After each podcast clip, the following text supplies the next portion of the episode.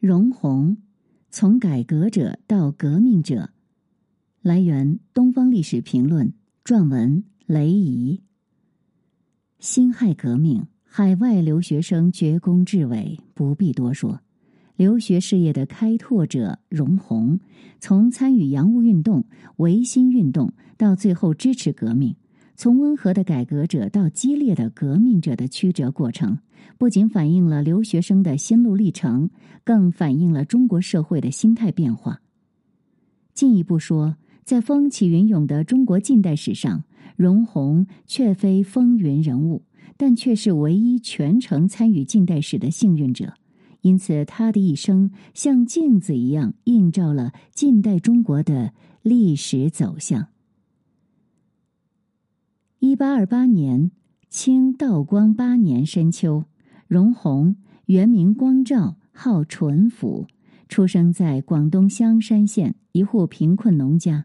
此时，原属香山县的小岛澳门已被葡萄牙殖民者占租近三百年。中国历有边患，对一个远离中原、荒芜不堪的弹丸小岛被红毛夷占租，长期以来并不以为意。然而，自十五世纪地理大发现之后，全球化的过程已经开始。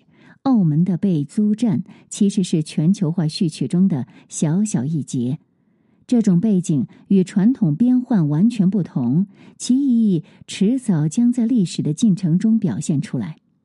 因此，在华夏文化版图中长期处于边陲的岭南地区，必将一跃而得全球化的风气之先。成为引领近代中国的先进之区。当时尚属偏僻之地的贫穷农家之子容闳，因缘际会，成为历史新潮中向涛头立的弄潮儿。明朝中期后，西方的自然科学已经超过中国。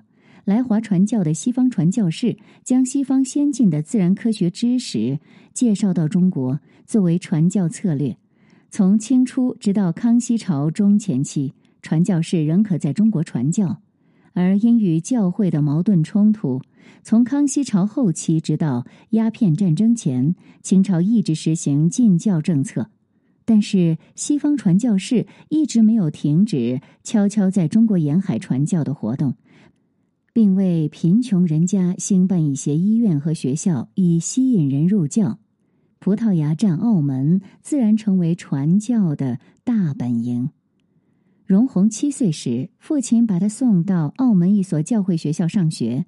之所以将小儿子容闳这小小年纪就送到外国教会学校上学，容闳的父亲是有一个贫苦普通农民最简单最普通的想法。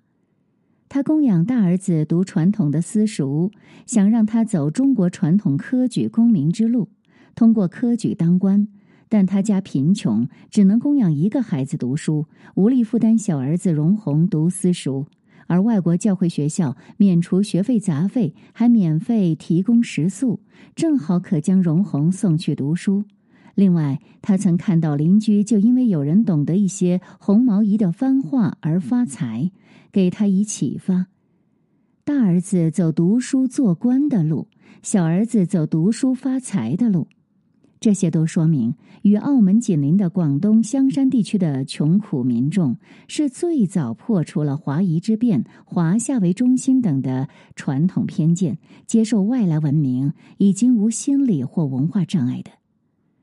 几年的教会学校教育，使容闳对西方历史、地理、文化有了初步的了解，知道拿破仑的伟业、纽约的繁华。他曾写过一篇题为《溯哈德孙河遨游纽约之意象》的作文，描述了自己对大都市纽约摩天大楼林立、繁华盛壮的意象。这些都表明了一种世界的知识观念正在华夏文化边陲的草根中一点点传播，而当时绝大多数国人对此都一无所知。如果说林则徐、魏源是近代中国精英开始睁眼看世界的代表，那么容闳等几个乡间穷小子，则是草根开始睁眼看世界的代表。林魏二人的看世界是自觉的，而荣闳的看世界则是自然的。一八四六年底，荣闳决心随博朗校长夫妇返美。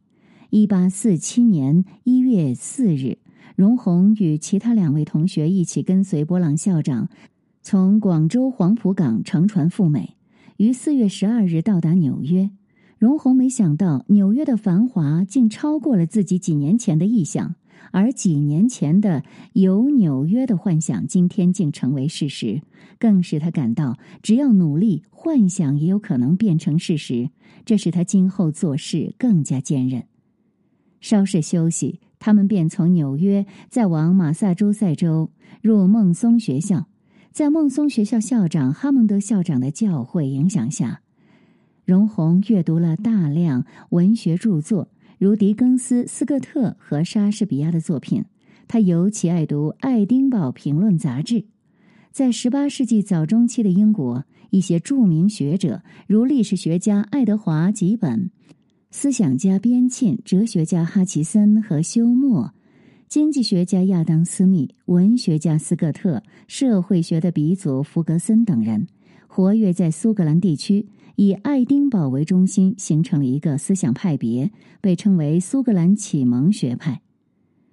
历史学家伯克虽然来自爱尔兰，但由于长期生活在苏格兰，所以也常被归入这个学派。十八世纪的苏格兰实际上成了当时英国文化繁荣的代表。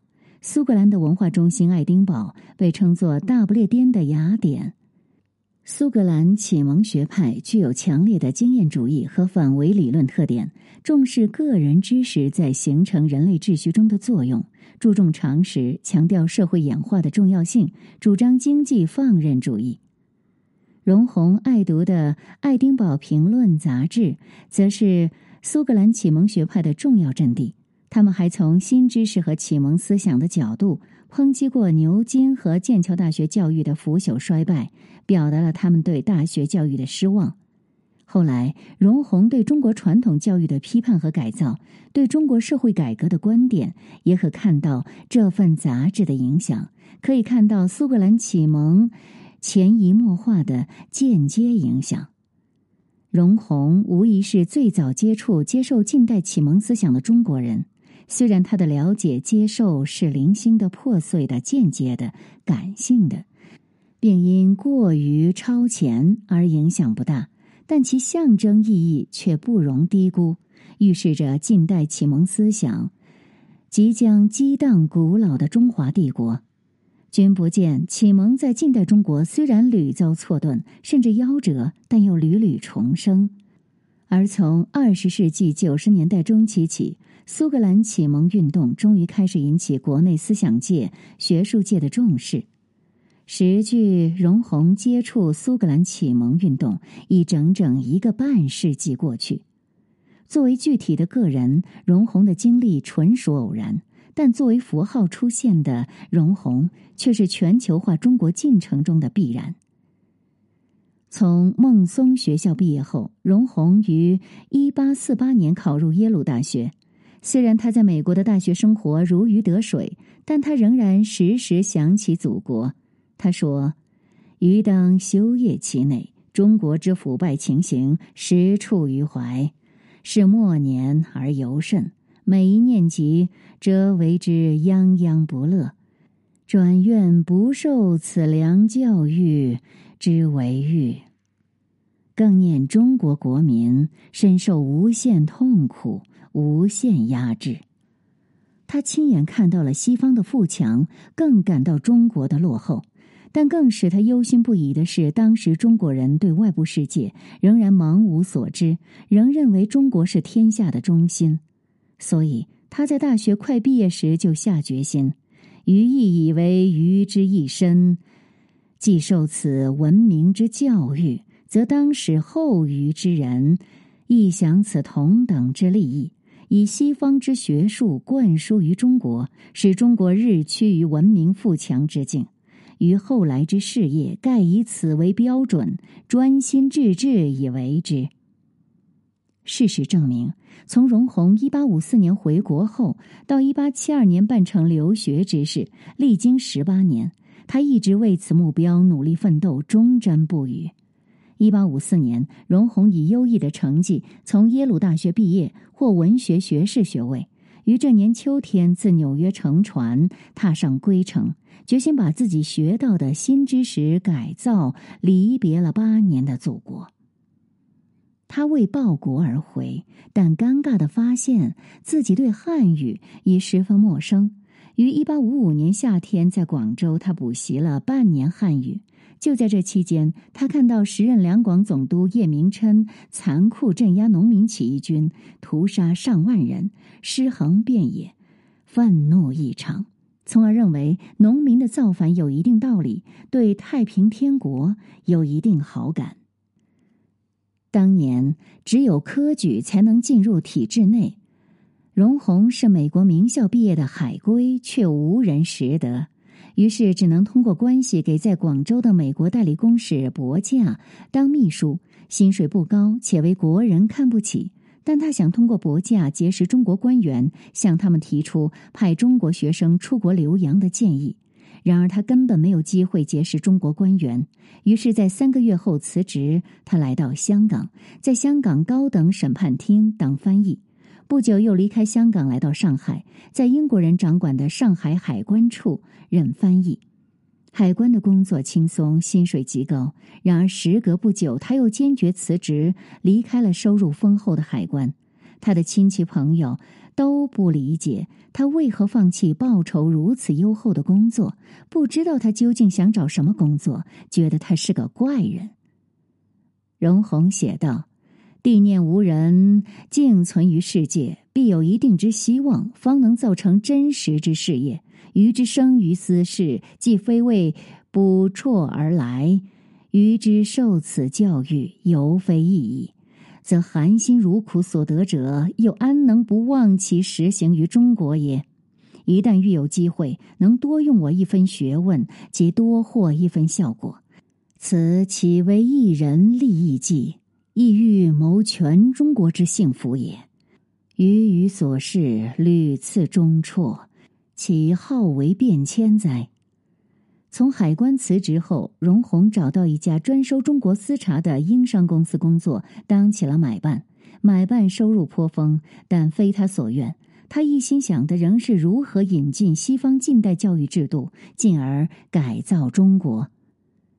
在上海。容闳的社交面逐渐扩大，与几何原本的翻译者、著名数学家李善兰、较早翻译西方数学、物理学著作的华恒方、化学家徐寿等名流成为朋友。这些人是中国当时绝无仅有的几个了解西方近代科学的人物。不久，曾国藩办洋务时都入曾国藩墓。不过，容闳的目光。最先却是投向太平天国，把近代化改造中国的希望寄托在太平天国身上。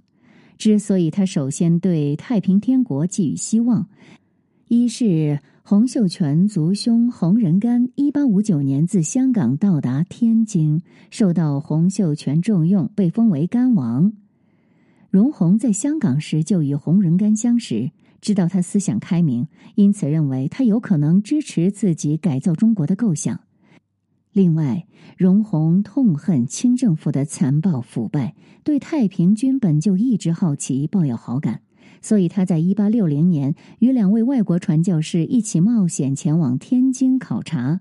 他承认此行的目的就是要弄清楚太平军的性质，查看他们是否适合建立一个新政府，以取代清王朝。经过一番周折，容闳一行人于十一月十八日到达天津，第二天就见到了甘王。老友见面，分外高兴，畅谈甚欢。性急的容闳立即和盘托出自己的建国之策，这些建议涉及政治、经济、军事、教育、文化等重要方面，是他改革旧制度、建立使中国社会近代化的资本主义制度的理想蓝图。虽然当时看来像是天方夜谭，其实反映了历史的趋势。两天后，洪仁玕又主动要和他见面，肯定了容闳所提出建议的优点和重要性，但最后却说他完全懂得这些建议的意义，不过只有他一人理解，得不到其他人的支持，所以无法实施。这番话其实是婉转的告诉荣宏，现在根本无法实现这些设想。荣宏大失所望。虽然洪仁玕任命他为高官，但荣宏根据一个多月的观察，深感太平天国不能实现他的理想。他根据对太平军领袖行为和品行及施行政策的判断，对他们最后能否成功大表怀疑。认为太平天国既不能完成改革中国大业，也根本无法使中国复兴。第二天，他来到甘王府，对甘王如此器重自己，授予自己如此显贵的身份，深表感谢，但将委任状和官印当面还给洪仁玕，谢绝了洪仁玕的好意。同时，荣宏告诉甘王，无论何时，只要太平军领袖们决定实施他所提建议，或仅实施其中一项，只要需要，自己将尽力而为。最后，荣宏失望的离开了天津。虽然对太平天国相当不满和失望，但他对其却并不完全否定。他说：“于意当时既无洪秀全，中国亦必不能免于革命。恶根实重于满洲政府之政治，最大之真，因为行政机关之腐败，正已汇成，上下官吏即无人不中贿赂之毒。于是所谓政府者，乃完全成一极大之欺诈机关矣。”政府政治严重的腐败黑暗是农民造反的根本原因，这却是真知灼见。天津之行本想借太平天国来实现自己的教育计划和政治改革计划，结果完全落空。面对现实，荣闳找不到一个可以施行自己抱负的政治力量。于是不得不变计，欲从贸易入手，以为有极具资财，则借雄厚财力，有可能靠自己的力量实现理想。敢于冒险的荣宏，在无人敢去的太平军与清军拉锯区低价收茶，到上海、九江等地高价卖出。虽然几次有惊无险，但获得颇丰。不过，他马上发现，中国并非工商立国，商人根本不可能影响国家的大政方针。想靠自己经商致富，改造中国，完全是幻想。幻灭之后，荣宏感到报国无门，不知路在何方，陷入深深的沮丧彷徨之中。正在苦闷之时，曾国藩让自己的几位幕僚，也是荣宏的朋友。在短短的三四个月内，分别发五封信，邀请荣宏来安庆入幕，次次紧催。曾国藩礼贤下士的三请之举，使荣宏大为感动，并且感到实现自己平生抱负的机会可能来临。于是，在九月的一天到达安庆。原来，曾国藩想设立机器厂，制造外国最先进的来福枪。召他入幕，主要是要他创办机器造枪厂。对此计划，荣宏很是高兴。中国终于有执掌大权之人认识到办近代化机器工厂的重要，但对此计划他并不完全赞同。荣宏认为，曾国藩并不了解，不知道机器生产情况。中国现在最缺的不是生产具体武器的工厂，而是生产制造武器的机器的工厂，即制器之器。荣宏向曾国藩等人解说道：“中国今日欲建设机器厂，必以先立普通基础为主，不宜专以供特别之应用。所谓立普通基础者，无他，即由此厂可造出种种分厂，更由分厂以专造各种特别之机械。简言之，即此厂当有制造机器之机器，以立一切制造厂之基础也。”例如，今有一厂，厂中有各式之车床、锥、错等物。由此车床、锥、错，可造出各种根本机器。由此根本机器，即可用以制造枪炮、农具、钟表及其他种种有机械之物。以中国幅员如是之大，必须有多数各种之机器厂。人客服用，而欲立各种之机器厂，必先有一良好之总厂以为母厂，然后乃可发生多数之子厂。既有多数之子厂，乃复并而为一，通力合作，以中国原料之廉、人工之贱，将来自造之机器，必较购之欧美者价廉多矣。是基于个人之比见也。曾国藩从善如流，对首先应办机器母厂的建议大表赞成，立即要荣鸿负责筹办此厂，到美国置办机器。一个星期后，曾国藩给荣鸿下了委任状，授予五品军功衔头，并请赐戴兰陵，正式任命他为出洋委员。这个衔头只在国家用兵时封赠从军有功之人，为文职所无。文职赏戴花翎，必由皇帝赐予。由此可见，曾国藩对他特别器重，通过皇帝赐给他特殊的官阶和待遇，而受曾氏之托，荣鸿于十二月初离开上海，前往美国购买新式机器。荣鸿所买机器建造的工厂，就是现在的江南造船厂的前身。洋务运动是以单纯生产军工产品发端的。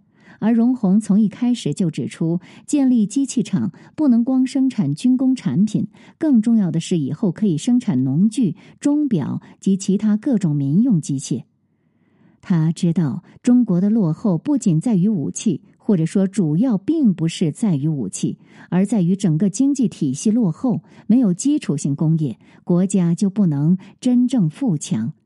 他的超前认识影响了曾国藩，使曾国藩从仅想创设制造来复枪的工厂，改为建造机器制造厂。中国近代工业化因此有了一个较高的起点。而且一个半世纪后，历史终于应验了容闳的预言：中国却以原料之廉、人工之贱，成为世界工厂。在美国留学毕业前夕，荣鸿就认定以派遣留学生为先导，建立新式教育体制是救国强国最重要的途径。回国之后，他一直想方设法，却屡屡碰壁，一筹莫展。得到曾国藩重用后，他感到此事可成，但要等待时机。因为自己与曾国藩毕竟不熟，而且当时国人对新式教育，尤其是出洋留学，完全没有概念。若操之过急，很可能欲速不达。他在美国定制的机器，八月份顺利运到上海，完好无缺。荣鸿也在九月回到上海，这批机器成为江南制造总局里最新式、最重要的母机，是中国工业化起步的重要标志。对荣鸿的工作，曾国藩大加赞扬。不久即保奏荣鸿为五品石官，被封为江苏省候补同知，在江苏省衙署任通事议员，官位五品。在江苏省衙任通事议员，荣鸿结识了另一个重要的洋务官员丁日昌。丁日昌当时是苏松太道。两年后，丁日昌升为江苏巡抚。这时，他对荣鸿的思想见识非常了解、佩服。由于他与在中央掌大权的满族大臣文祥熟悉，所以鼓励荣鸿将自己的治国方略写个条陈，由他转给文祥。然而，条陈交上去之后，并无下文。荣鸿深感失望，失望但不灰心。荣鸿只要见到丁日昌，仍叮嘱他不要忘记自己的留学教育计划，恳请他向曾国藩提及此事，甚至请他直接向皇上奏请。丁日昌毕竟更了解官场成规，劝荣鸿不要操之过急，耐心等待。一八七零年，天津教案发生，曾国藩、丁日昌受命处理此事，急调荣鸿到天津担任翻译。荣鸿认为这是与曾国藩密切接触的良机，可乘机向他提出自己的主张，于是急忙赴天津。天津教案处理基本结束时，荣鸿再次向丁日昌详述了自己的计划，要他向曾国藩进言。第二天，丁日昌就向曾国藩大力推荐荣鸿的留学计划，终于获得曾国藩的首肯，表示愿向朝廷奏请。荣鸿得此喜讯，已是深夜。已经上床，睡意朦胧。他后来回忆当时的情景：余闻此消息，乃喜而不寐，竟夜开眼如夜莺，觉此身飘飘然，如凌云不虚，望其为眼卧床子间。历尽艰辛，为之奋斗了十几年的理想，终于快要实现。他确实不能不如此兴奋，而且他坚信，如果他的教育计划能够实行，借西方文明之学术以改良东方之文化，必可使此老大帝国一变而为少年之新中国。曾国藩知道此事重大，自己一人的威望仍嫌不足。于是立即联合李鸿章等人联名上奏。一八七零年冬得到清廷批准。一八七一年八月、一八七二年二月，曾国藩、李鸿章又联名上奏，一方面进一步强调派遣留学生的重要性，催促朝廷尽快施行；另一方面明确了幼童留学的规章和具体方法，由陈兰斌任出洋局委员，荣鸿为副委员。经过百般努力，好不容易才凑足了首批三十名官派赴美留学生，于一八七二年八月中旬从上海启航赴美，开启了中西文化交流史上新的一页。到美国后，这些幼童在美国学校上学，住在美国人的家中，他们的行为举止自然开始变化。荣鸿积极支持他们参加各种体育活动，打篮球、棒球、足球，支持他们参加各种社团活动。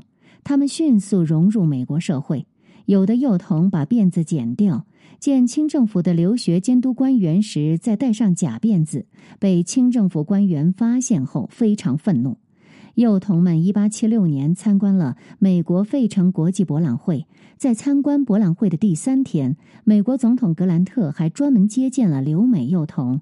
他主动与幼童握手、照相、亲切交谈，鼓励他们用心学习。美国总统平易近人，与见中国官员要下跪磕头形成鲜明对照。幼童在美国一点点感受到近代文明的自由、平等、民主精神。这些都使他们对中国的专制制度产生反感。对学生们的变化，荣鸿认为正常，但先后到美主管其事的陈兰斌、欧鄂良、吴子登等却认为是大逆不道，双方矛盾日深。荣鸿以为双方的不同，通过彼此沟通交流就可解决。完全没有想到，中国官场政治文化中有偷偷向上级打对方小报告的传统。陈兰斌、欧鄂良、吴子登等不断向朝廷、李鸿章等暗中汇报荣闳的劣迹，他们攻击荣闳对学生失职纵容，任其放荡淫逸，并受学生以种种不应得之权利。这些学生被批评为好学美国人为运动游戏之士，读书少而游戏时多；鼓励学生参加社团活动，竟被说成是鼓励学生加入各种秘密社会。学生不遵孔孟之道，不愿行尊师贵礼，甚至有人信了基督教。总之，留学外洋是利少弊多，难得资历。此等学生若更令其久居美国，必致失爱国之心。他日纵能学成回国，非特无益于国家，亦且有害于社会。欲为中国国家谋幸福计，当从速解散留学事务所，撤回留美学生，能早一日实行，即国家早获一日之福。等等。支持留学事业的曾国藩已于几年前去世。国内顽固派官员本就坚决反对派留学生，此时借机全盘否定留学事业。有人上奏称，留美幼童毫无管束，遂至抛荒本业，纷纷入教。甚至原来支持派留学生的恭亲王奕欣也态度生变。一时间，朝野对留学事业的攻击、指责甚嚣尘上。沸沸扬扬，朝廷于是责令李鸿章等查明此事，对失职官员坚决调离，对留学生要严加管束，有不服从者即行撤回。李鸿章立即致信荣鸿，批评他严重失职，要他今后少管留学生事务，同时命令陈兰斌、吴子登等设法整顿留美幼童，但又要他们以大局为重，勿因个人积怨将事态扩大。一直蒙在鼓里的荣鸿，此时才知道陈武等人对他和留学生的诬告，愤怒异常，立即给李鸿章写信说明真相。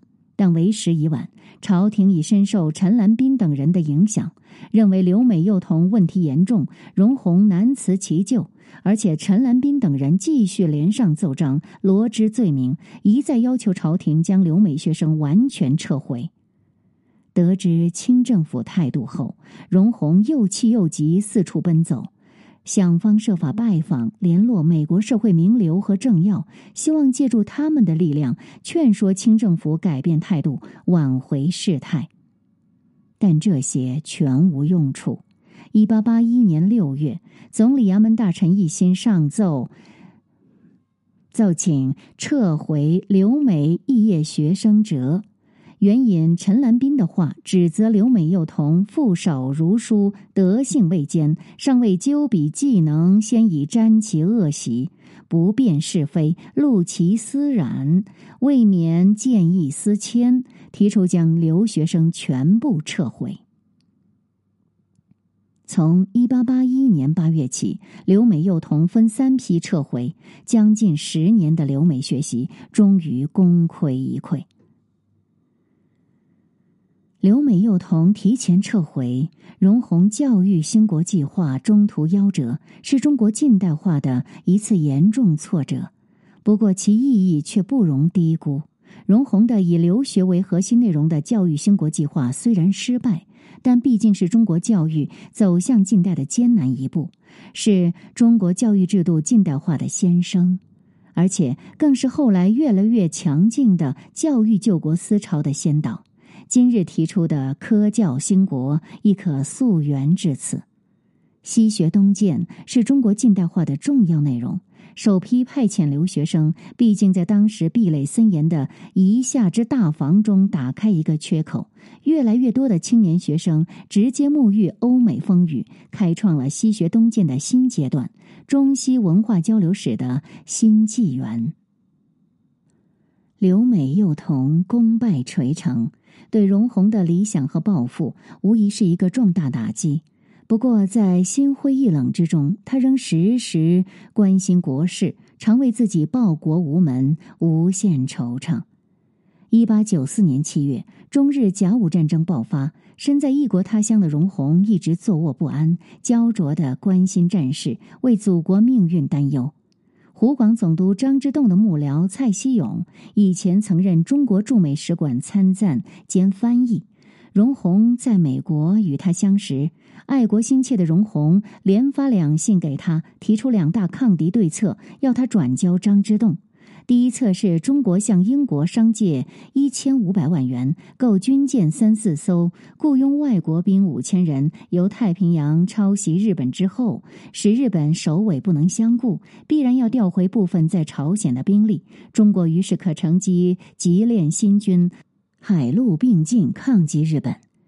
第二册与第一册同时并行，由中国政府派员将台湾全岛抵押给任何一个欧美强国，借款四亿美金，作为全国海陆军与日本长期战斗的军费。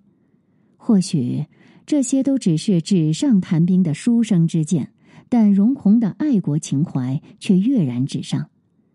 对荣鸿的建议，张之洞倒是认为第一项可以一试，而第二项万不可行。于是发电报给荣鸿，要他立即前往伦敦办理此事。得到张之洞的电报，荣鸿更感国家生死存亡之际，自己义不容辞，立即由美赴英，几经努力，与英国银行界人士达成借款协议，以中国海关税作为担保。但由于清政府内以光绪为首的帝党和以慈禧为首的后党两党权争激烈，李鸿章与张之洞矛盾重重，各种矛盾错综复杂，明争暗斗，互相拆台。张之洞提出的以海关税为担保向英国借巨款之举被慈禧、李鸿章否决。长期居住美国、满怀爱国热情却颇为天真的容闳，对高层如此复杂的政治斗争了解无多。他认为自己的方案有位高权重的张之洞支持，肯定无问题，就抓紧时间与伦敦银行集团签订合约。没想到最终却未获最高当局批准，但伦敦银行集团却以毁约质问容闳，为何事先不与中国政府商定就匆忙签约？他们指责控告容闳欺诈，并准备向法庭起诉。后经美国朋友调解，容闳才未被起诉，悻悻然回到美国。容闳虽然成为派系斗争的牺牲品，还因此被英国银行指控，但他仍不气馁。满腔爱国热情并未因此减弱，反因马关条约的签订更加高涨。返回美国后，他立即致电张之洞，表示仍愿为国效劳，请张之洞指示此后进行方针。张之洞马上复电，要容闳回国商议。得电后，容闳把儿子托付给美国朋友照料后，就启程回国，于夏初抵达上海。到上海后，他立即脱下西装，穿上刚刚买来的清朝官服，戴上假辫子，匆匆赶到南京拜谒属两江总督张之洞。每当容闳问起伦敦借款之事，老于换道的张之洞总是回避岔开，也不告诉朝廷未批准的原因。但提起李鸿章，张之洞则恶语不断。容闳对国内政坛的派系之争、政治的复杂腐败，这才有更多了解。会见中，张之洞问他有何兴国之策，他向张之洞提出聘请洋人为外交、财政、海军、陆军四部顾问，使中国行政机关依西欧成规重新组织建设。这些建议说明，容闳认为中国已经到了进行制度改革建设的时候了。虽然他的建议不被采纳，但容闳爱国之心不死，于是他来到北京，想寻找机会打动朝廷。从一八九六到一八九八年间，他通过各种渠道向清政府提出种种兴国方案，其中最重要的是提出设立国家银行、修筑全国铁路两大建议，并有详备可行的章程和实施细则。此时的中国，尤其是沿海地区的近代工商业已有长足进展，但国家还没有国家银行，严重束缚了经济发展。而清政府根本没有认识到，也不知近代银行为何物。容闳深知近代银行对经济发展的重要，早在一八六零年就曾劝太平天国建立国家银行，后曾将美国的一些银行的组织规章制度译成中文。一八九六年三月，他以此为基础，通过有关大臣给光绪递上两个创办近代国家银行的条陈。这两个共有大小条文四十六条，对银行的资金来源、权责、国家资本与商贾关系、钞币发行控制、财务清算、总行与分行关系、印发券票，甚至连债券、银票的样式都随有草图，详加说明。这是一套完整、系统、详细而且可行的近代银行方案，使国人闻所未闻。军机大臣、户部尚书翁同龢专门召见了他，他的计划很快得到光绪皇帝的批准。容闳备受鼓舞，立即着手选址买地、招聘挑选合适人员，并受户部委托，准备赴美与美国财政部接洽有关事宜。然而，正在此时，兴办国家银行的方案却被盛宣怀破坏。